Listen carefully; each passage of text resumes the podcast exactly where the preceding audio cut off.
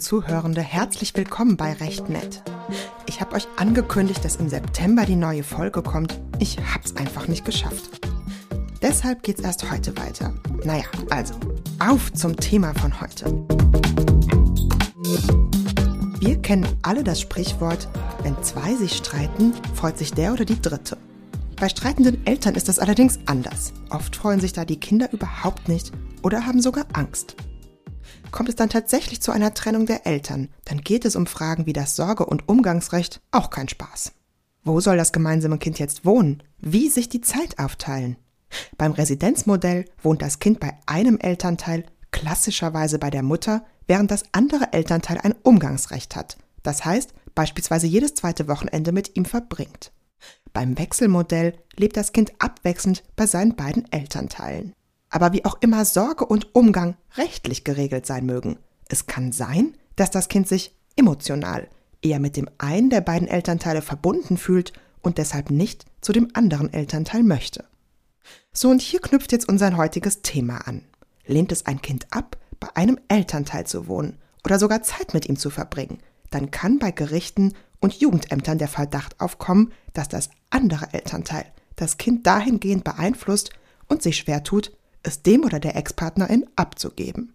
Dabei taucht in der Argumentation von Gerichten und Jugendämtern immer wieder direkt oder indirekt ein Begriff auf, das PAS, Parental Alienation Syndrome, auch genannt Entfremdungssyndrom oder Eltern-Kind-Entfremdung. Worum es dabei geht und was hier problematisch ist, darum geht die Podcast-Folge heute.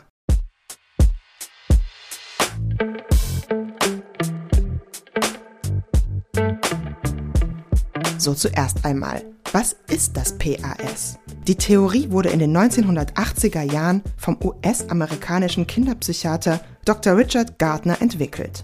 Danach setze ein Kind ein Elternteil herab, meistens nach einer Trennung vom anderen Elternteil, beleidige oder hasse es sogar. Grund dafür sei eine Indoktrinierung und Manipulation durch das andere Elternteil. Dieses Elternteil sorge also bewusst dafür, das Kind von dem anderen Elternteil zu entfremden, insbesondere bei einem Sorge- oder Umgangsrechtsstreit, sozusagen um das Kind für sich zu behalten. Hier spricht man auch von einer fehlenden Bindungstoleranz dieses Elternteils. Es möchte den Kontakt des Kindes zum getrennten anderen Elternteil nicht zulassen. In Deutschland argumentieren Jugendämter und Gerichte direkt und indirekt immer wieder mit diesem Entfremdungssyndrom, vor allen Dingen bei Fragen um das Sorge- und Umgangsrecht. Nimmt beispielsweise das Gericht an, ein Elternteil manipuliere das gemeinsame Kind, kann sich das im laufenden Verfahren nachteilig auf dieses bindungsintolerante Elternteil auswirken, was beispielsweise heißt, das andere, vermeintlich entfremdete Elternteil bekommt das Sorgerecht. Außerdem kann es vorkommen, dass sich ein Elternteil nach der Trennung nicht an die ausgemachten Regeln hält. Als Beispiel, die Mutter weigert sich, das gemeinsame Kind am Wochenende zu seinem Vater zu bringen oder es gibt Probleme bei den Übergaben im Wechselmodell. Hier gab es immer wieder Fälle, in denen das Kind der Mutter wegen mangelnder Erziehungsfähigkeit weggenommen wurde, da die Mutter-Kind-Beziehung zu eng sei und deshalb nach 1666 BGB eine Gefährdung des Kindeswohls bestehe, so das Gericht.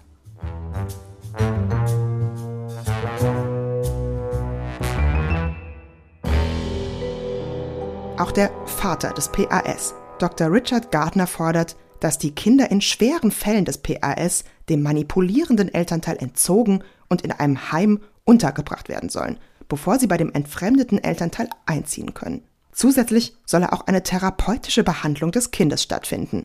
Anfangs ging Gardner davon aus, dass in 90 Prozent der Fälle von PAS die Mütter für eine Entfremdung von Vater verantwortlich wären. Später sprach er auch davon, dass genauso der Vater für eine solche Manipulation verantwortlich sein kann.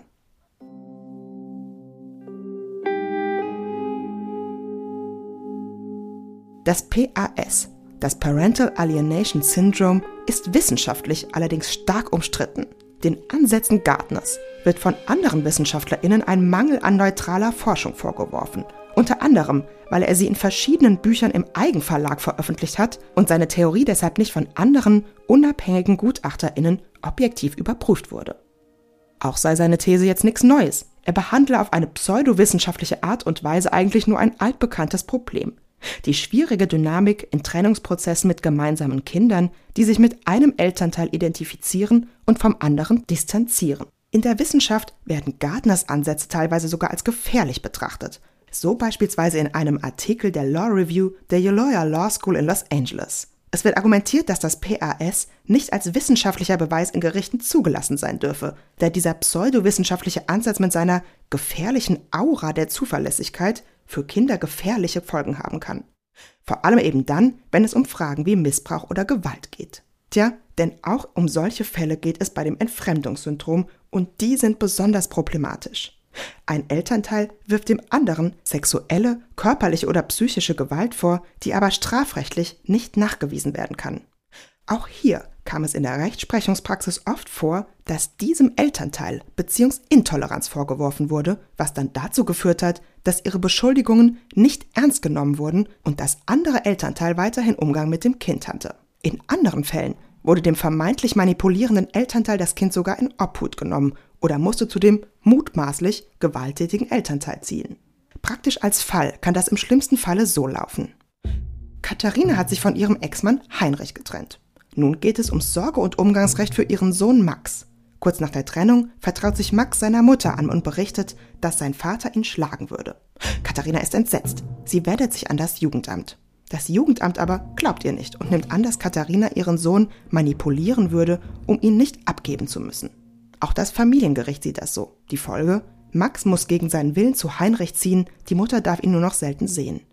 Zwei Jahre später wird nachgewiesen, dass sein Vater Max tatsächlich schlägt und er kommt wieder zu seiner Mutter.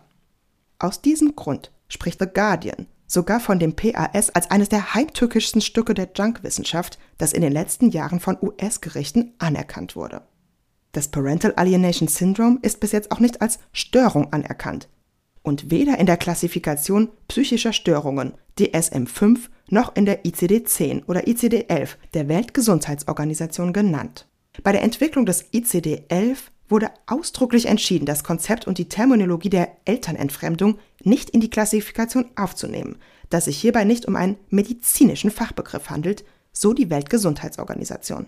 Die Befürworterinnen des PAS setzen sich im Gegensatz dazu immer wieder dafür ein, dass das PAS offiziell anerkannt und auch in die ICD-11 aufgenommen wird. Das PAS sei eine gravierende Form der psychischen Kindesmisshandlung, so etwa der Würzburger Psychotherapeut Dr. von Boch-Gallhau.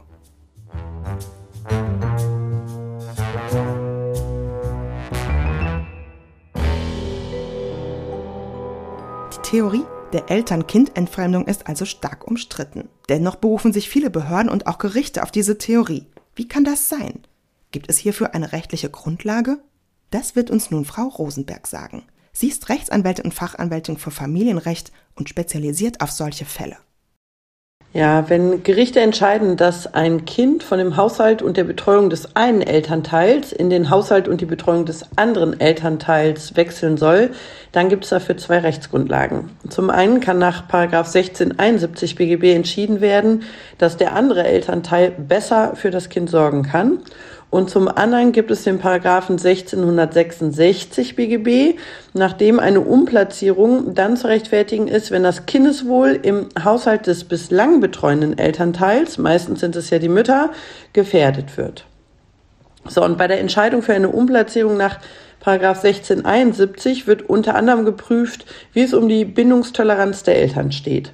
Damit ist gemeint, wie gut die Eltern die Bindung und Beziehung des Kindes zum anderen Elternteil akzeptieren können.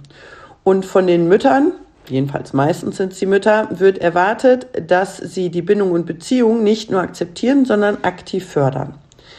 Wenn die Mütter dann von Gewalt und Missbrauch berichten, stehen sie schnell unter einem, einer Art Generalverdacht, sich das alles nur ausgedacht zu haben, um den Umgang zu verhindern, um den Umgang einzuschränken, dann ist es häufig so, dass der Eindruck entsteht, dass da eine Belastungstendenz ist. Ne? Dann ist auch die Frage, wie, wie ist der Auftritt, wie wird das vermittelt. Und wenn das eben problematisch ist und da eher der Eindruck entsteht, dass, ähm, dass das Ziel ist, den anderen Elternteil zu belasten, dann entstehen eben sehr unschöne hm, Strömungen und Entwicklungen in diesen Verfahren. Und wenn dann noch ein weiterer Punkt dazu kommt, zum Beispiel ein Umzugswunsch in eine weiter entfernte Stadt oder äh, auch eine erfolgte Flucht aus dem aktuellen Wohnort, vielleicht auch gerade wegen der Gewalt an einen weiter entfernten Wohnort, ähm, oder wenn es Probleme beim Umgang gibt, ähm, zum Beispiel auch der Umgangsverweigerung und den Kindern beziehungsweise den Müttern nicht geglaubt wird, dass das zurückzuführen ist auf entweder selbst erlebte oder miterlebte Gewalt der Kinder, dann steht die Bindungstoleranz häufig in Frage. Und dann kommen die Gerichte zu dem Schluss, also teilweise zu dem Schluss, dass es für das Kind besser ist, beim in dem Fall Vater aufzuwachsen, damit die, das ist dann so die Idee und die Zielrichtung, damit beide Eltern im Leben des Kindes erhalten bleiben. So ist jedenfalls eine relativ häufige Entwicklung beziehungsweise eine Theorie und eine häufige Begründung der Gerichte in diesen Fällen. Wenn kein weiterer Punkt dazu kommt, also kein Umzug, keine Umgangsverweigerung, kein gar nichts, dann bleibt immer noch der Vorwurf der Gewalt oder des Missbrauchs und diese Vorwurfs- oder ähm, ja, Ermittlungssituation, ähm, die Situation, die kann außer Kontrolle geraten. Das Problem ist, dass viele Formen der Gewalt keine sichtbaren Spuren hinterlassen und eine tatsächliche Nachweisbarkeit, Beweisbarkeit im juristischen Sinne nicht vorliegt. Das gilt für psychische Gewalt, aber auch für körperliche oder sexuelle Gewalt. Ähm, ganz ausgeprägt ist es aber bei psychischer Gewalt, weil die Folgen da häufig in der Psyche der Betroffenen zu sehen sind, wenn überhaupt was zu sehen ist. Ähm, und das macht es den Betroffenen häufig nicht gerade einfacher.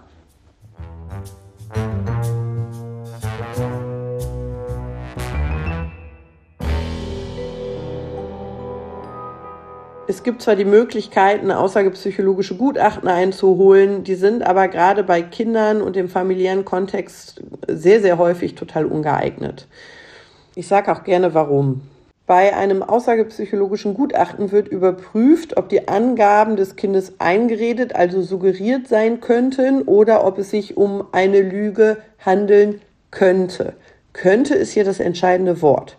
Das heißt, wenn ein Gutachter oder eine Gutachterin hier zu dem Ergebnis kommt, dass eine Suggestion vorliegen könnte, also dass das eine von mehreren Möglichkeiten ist, dann heißt das nicht, dass die Aussage tatsächlich auch eingeredet wurde.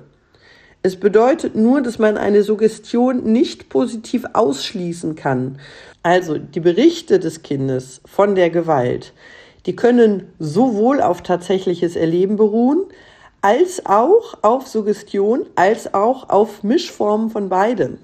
Das wird von den Familiengerichten aber sehr häufig anders beurteilt. Dort wird häufig der wissenschaftlich definitiv falsche Schluss gezogen, dass kein Missbrauch und keine Gewalt stattgefunden hat, weil die Suggestionshypothese oder die Lügenhypothese im aussagepsychologischen Gutachten nicht zurückgewiesen werden konnte. Dann heißt es auf einmal, ah, es liegt eine Suggestion vor, was das aussagepsychologische Gutachten noch einmal ausdrücklich nicht besagt. Ja, und dann heißt es, die Mutter redet dem Kind Missbrauch, Gewalt und so weiter ein und erzieht das Kind in einer Sphäre des Missbrauchs und in einer Sphäre der Angst, in einer Sphäre der Gewalt und deshalb liegt eine Kindeswohlgefährdung vor. Und dann interessiert auf einmal niemanden mehr, dass das Kind vielleicht top entwickelt ist, super in der Schule ist, gut sozialisiert ist und so weiter und so fort. In diesen Konstellationen, da kommt es dann auch zu gewaltsamen Herausnahmen nach Paragraph 1666. Das ist ja möglich, um das Kind zu schützen und zu erzwungenen Umplatzierungen.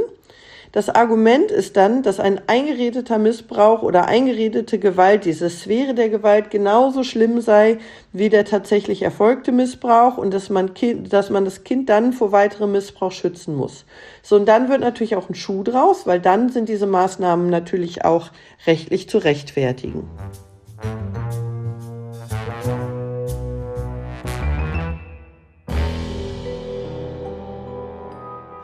Selbst bei bewiesener Gewalt sind die familiengerichtlichen Auswirkungen erschreckend gering. Ich habe Dutzende Beispiele, bei denen sich einem die Haare wirklich aufstellen. Die Mutter, die über Jahre vergewaltigt wurde und bei der eine Gutachterin sagt, das Kind sollte in die Fremdunterbringung, weil die Mutter zu traumatisiert sei, um den positiven Kontakt des Kindes zum Vater zu fördern. Also nicht zu traumatisiert, um das Kind gut zu fördern und das Kind gut zu betreuen, sondern bezogen auf den Umgang. Oder die Mutter, die über Jahre schwerst verprügelt wurde, mit ausführlichen Krankenhausberichten und der Notwendigkeit von plastischer Chirurgie, der sie versucht haben, den Umzug aus dem Dunstkreis des Vaters weg zu untersagen, weil dann ein Nachmittagsumgang des Vaters beeinträchtigt werden würde. Das meiste bekommt man dann hin. Und die meisten Verfahren, die ich in dem Zusammenhang geführt habe, waren am Ende erfolgreich. Aber das sind einfach Horrorverfahren für die Betroffenen. Und es ist institutionelle Gewalt. Die Gewalt hört für die Betroffenen nicht auf. Und es darf nicht sein. So dürfen Verfahren nicht ablaufen.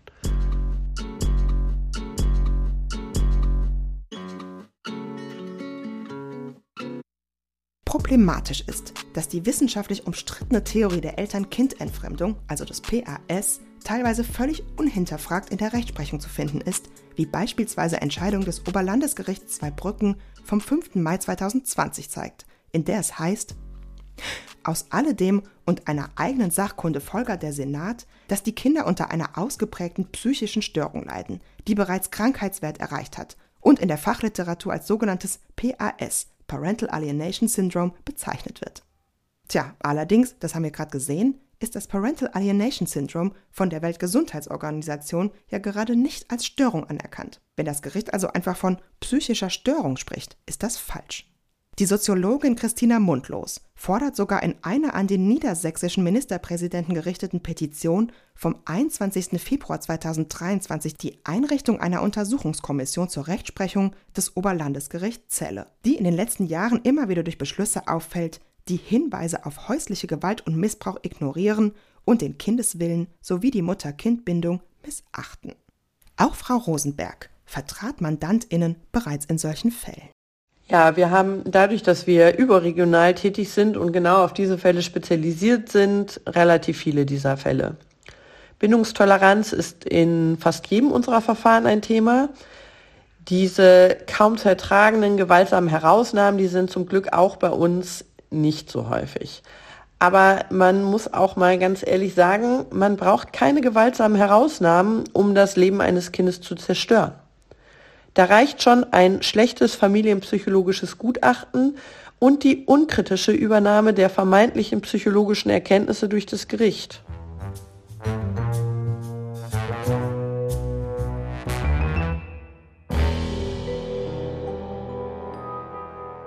Außerdem wird kritisiert, dass Entscheidungen des Familiengerichts ohne nähere Prüfung der konkreten Situation fallen auch Maßnahmen des Jugendamts, die sich auf eine zu enge Eltern-Kind-Bindung berufen, seien ungenügend belegt. So widmet sich der deutsche Soziologe Dr. Wolfgang Hammer in seiner Studie Familienrecht in Deutschland eine Bestandsaufnahme vom April 2022 den Inobhutnahmen, die von ihm als problematische Inobhutnahmen bezeichnet werden. Das sind solche, in denen, ich zitiere, gesunde und sozial gut integrierte Kinder ad hoc von ihren alleinerziehenden Müttern getrennt wurden und das in 90 Prozent der Fälle wegen einer vermeintlich zu engen Mutter-Kind-Beziehung. Wie kam diese Studie zustande? Dr. Hammer veröffentlichte im November 2019 Ergebnisse zu einer qualitativen Fallstudie zu 42 problematischen Inobhutnahmen, wie er sie nennt. Infolgedessen erreichten ihn über 1000 Rückmeldungen von betroffenen Eltern und Fachleuten. Bei Auswertung der Rückmeldungen für seine neue Studie aus dem Jahr 2022 konzentriert er sich auf die größte Zielgruppe der 692 alleinerziehenden Frauen. Die Auswertung habe außerdem, so Dr. Hammer, den Charakter einer nach wissenschaftlichen Kriterien durchgeführten journalistischen Recherche. Mit seiner Studie kann Dr. Hammer ein Grundmuster kindeswohlgefährdender Inobhutnahmen herausstellen, das insbesondere auch die Rückmeldungen und der Austausch mit Selbsthilfeorganisationen, Ombudsstellen, Anwältinnen, Kinder- und Jugendärztinnen und Journalistinnen ergeben. In den von ihm untersuchten Fällen äußerten sich die Betroffenen, dass ihre Kinder zu Unrecht in Obhut genommen wurden oder eine Inobhutnahme geplant sei.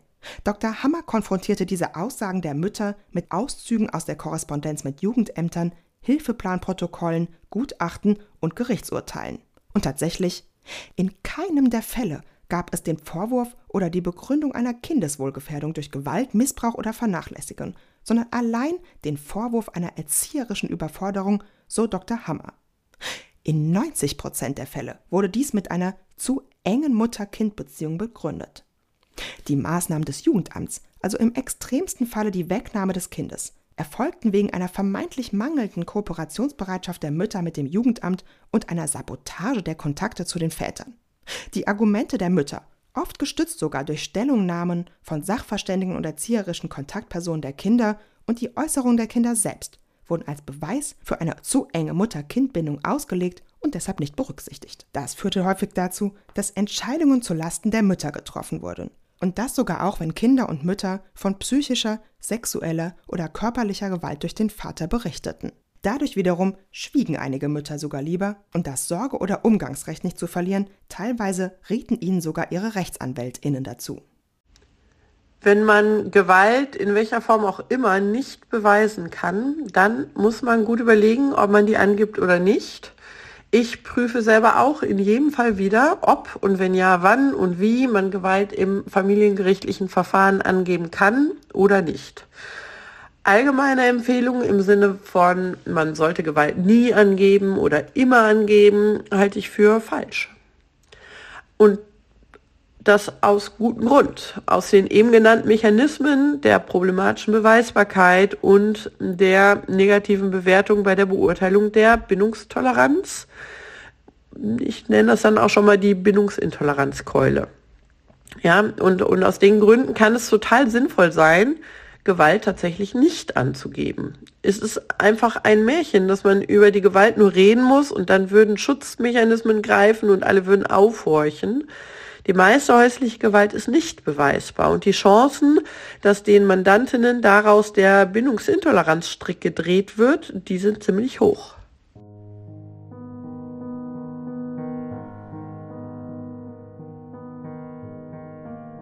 Tja, tatsächlich ist das ein Teufelskreis, wie es auch die AutorInnen des Artikels Mütter als Anzeigenerstatterinnen bei Verdacht auf Kindesmissbrauch der im September 2022 in der Zeitschrift für Kindschaftsrecht und Jugendhilfe erschienen ist, bemerken. Die Fallanalysen und Studien ergeben, so die AutorInnen, dass Mütter, die ihre Ex-Partner wegen Hinweisen auf sexuellen Missbrauch ihres Kindes anzeigen und dabei die Anzeige nur auf die Aussage des betroffenen Kindes stützen können, ich zitiere, überdurchschnittlich häufig Gefahr laufen, dass der Umgang oder das Sorgerecht so bleibt, wie es war, oder dass das Sorgerecht sogar zugunsten des Beschuldigten umgekehrt wird, ihnen also entzogen wird. Wenn Sie deswegen keine Anzeige erstatten, gefährden Sie hierdurch wiederum das Kindeswohl und können sich wegen einer Verletzung der Fürsorgepflicht sogar gemäß 171 Strafgesetzbuch strafbar machen. Laut Dr. Hammer stünden hinter der von ihm in seiner Studie problematisierten Entscheidungsfindung in Gerichten und Jugendämtern unter anderem wegen einer Heranziehung des Parental Alienation Syndrome als Argumentationsgrundlage vier Narrative. Erstens, Mütter entfremden Kinder. Zweitens, nur eine 50-50-Aufteilung der Betreuungszeit lässt Kinder gesund aufwachsen. Das Wechselmodell werde also teilweise zum Nachteil des Kindes erzwungen. Drittens, Mütter wollen Kinder und Geld. Und viertens, Mütter erfinden Gewalt und Missbrauch. Als Grund für diese Entwicklung führt Dr. Hammer den Einfluss von Interessengruppen, auch bekannt als Väterrechtsorganisationen, an, die auch das Entfremdungssyndrom für ihre Zwecke nutzen.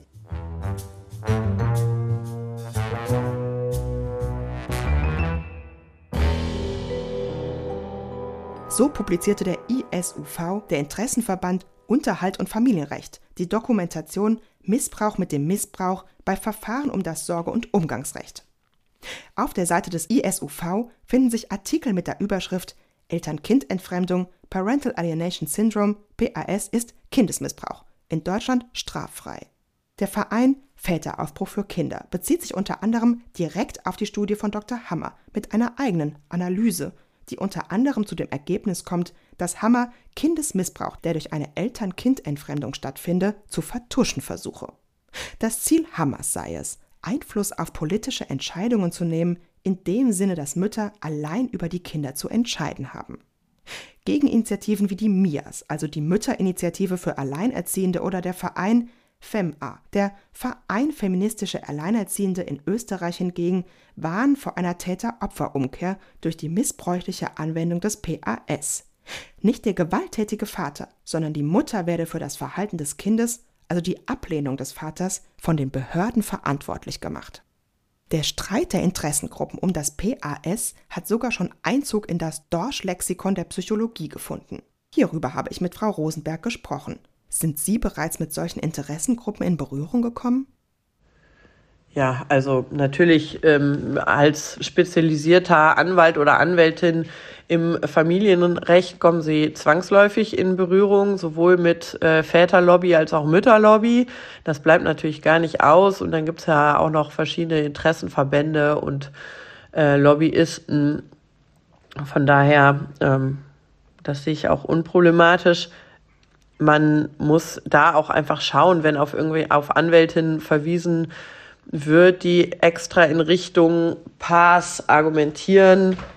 Naja, gut, ja, also Pass ist halt einfach, da ist man relativ schnell mit fertig, wenn man ähm, das von der eigenen Seite her äh, gut argumentiert, ähm, weil das ist ein, also das ist ganz offensichtlich und, und, und offiziell anerkannt, dass das eben Mist ist, dass das wissenschaftlich nicht haltbare Argumentationen sind man muss ja einfach mal sagen, Anwälte und Anwältinnen sind Interessenvertreter, ja. Also ähm, diese ganzen Listen, da gebe ich jetzt nicht so viel drauf, muss ich Ihnen ganz ehrlich sagen.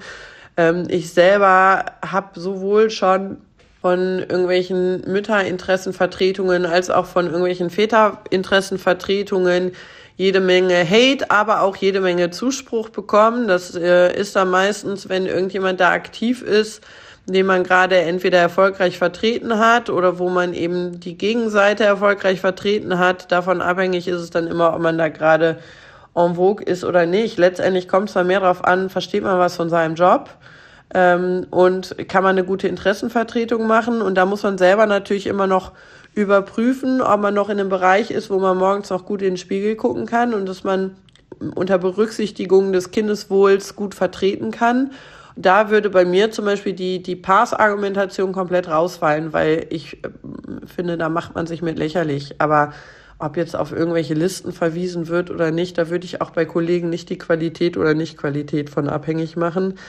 Bei Verfahrensbeiständen sehe ich das schon ein bisschen anders. Ähm, das sind keine, also das sind Interessenvertreter des Kindes.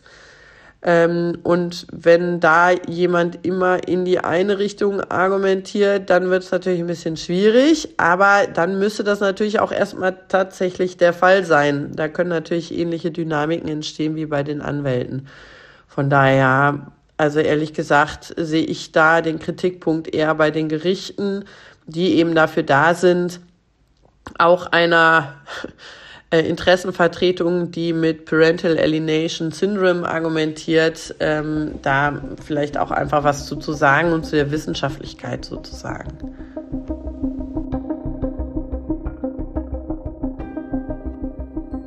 Väterverbände, Mütterinitiativen. Was mir anhand dieser Interessensverbände aufgefallen ist, in der Diskussion um das Entfremdungssyndrom geht es meistens einseitig darum, dass den Müttern eine Manipulation und Bindungsintoleranz vorgeworfen wird. Ist das PAS also auch ein Problem zwischen den Geschlechtern? Gibt es auch Fälle, in denen Männer eine zu enge Eltern-Kind-Beziehung und Manipulation vorgeworfen wird? Das sagt uns jetzt Frau Rosenberg. Tatsächlich habe ich es noch nie erlebt, dass Vätern zu viel Bindung, also zum Beispiel eine symbiotische Bindung oder symbiotische Beziehung zu den Kindern vorgeworfen wurde dass Vätern mangelnde Bindungstoleranz und oder die Manipulation von Kindern vorgeworfen wurde und das auch Konsequenzen hatte, das habe ich dagegen schon erlebt. Aber die Konsequenzen waren in den Fällen maximal eine Änderung der Umgangskontakte bis hin zu einem Umgangsausschluss in einem Fall, weil der Vater selbst bei den begleiteten Umgängen ununterbrochen und lautstark vor dem Kind über die Mutter hergezogen hat, statt sich auf das Kind zu konzentrieren. Und ein Fall, in dem einem betreuenden Vater gegen den Willen des Kindes das Kind weggenommen wurde, weil er die Bindung zur Mutter nicht ausreichend gefördert hat, habe ich noch nicht erlebt, fällt mir nicht, fällt mir gerade kein Beispielsfall für ein und habe ich tatsächlich auch noch nicht gehört.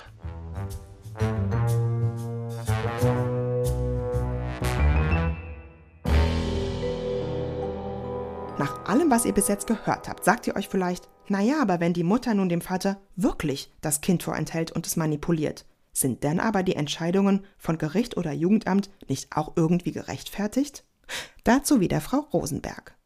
Kinder werden in familiengerichtlichen Verfahren manipuliert und das zum Teil ohne Rücksicht auf Verluste. Allerdings nicht nur durch Mütter, sondern genauso auch von Vätern. Da geben sich Mütter und Väter nichts. Auch teilweise von beiden Eltern im gleichen Verfahren, bewusst oder auch unbewusst. Die Herausnahme von Kindern ist hier aber keine Lösung. Und vor allem ist es Unsinn zu glauben, dass ein Elternteil total bindungstolerant ist und nach der Umplatzierung alles Friede, Freude, Eierkuchen ist und die Bindung zum anderen Elternteil ganz toll gefördert wird. Das findet nicht statt, habe ich selten erlebt. Ich halte es für praktisch unmöglich festzustellen, ob in, also jedenfalls in allen Verfahren festzustellen, ob Berichte von Kindern jetzt 100 Prozent so stattgefunden haben oder nur ein bisschen so stattgefunden haben oder ganz anders stattgefunden haben. Es gibt weder einen funktionierenden Lügendetektor noch eine eindeutige Methode, mit der Manipulation und Suggestion aufgedeckt werden können. Was es gibt und was ein Lösungsansatz ist, ist Fortbildung, Verständnis und Erkenntnis hinsichtlich den Folgen von Gewalt. Und zwar nicht nur der physischen Gewalt, sondern eben auch und gerade emotionaler und insgesamt psychischer Gewalt. Was man aber machen kann und was man vor allem nicht machen sollte und was völlig gefährlich und falsch ist, ist die Grundannahme, dass Kinder manipuliert wurden, weil sie einen Elternteil ablehnen, während sie gleichzeitig von Gewalt und Übergriffen berichten. Das sieht allerdings Gott sei Dank die überwiegende Rechtsprechung ganz genauso und die Berücksichtigung von Kindeswillen und der Selbstwirksamkeit von Kindern ist dann insgesamt doch eher die Regel als die Ausnahme.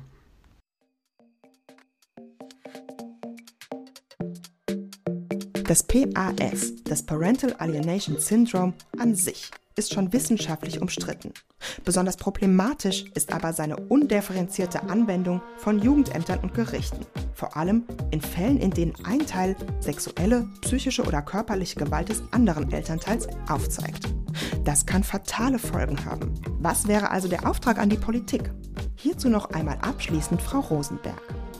Die Hauptaufgabe, um Missstand in der Rechtsprechungspraxis und in der Praxis des Jugendamtes zu beheben, wäre Ausbildung, Ausbildung, Ausbildung. Und zwar als Pflicht, nicht als Option. Fortbildungen sind also besonders wichtig. Und hierzu kommt eine kleine Eigenwerbung. Ich habe im Auftrag vom Deutschen Kinderhilfswerk und Deutschen Institut für Menschenrechte einen Podcast zum Thema kindgerecht Justiz gemacht den ihr auf Spotify hören könnt oder auch auf der Seite der Organisation findet. Er heißt Familienrecht kindgerecht. Jetzt bedanke ich mich aber erst einmal bei Frau Rosenberg für das tolle und ausführliche Interview und euch fürs Zuhören. Und dann sage ich, bis zum nächsten Mal bei Recht Nett. Keep on looking at the stars.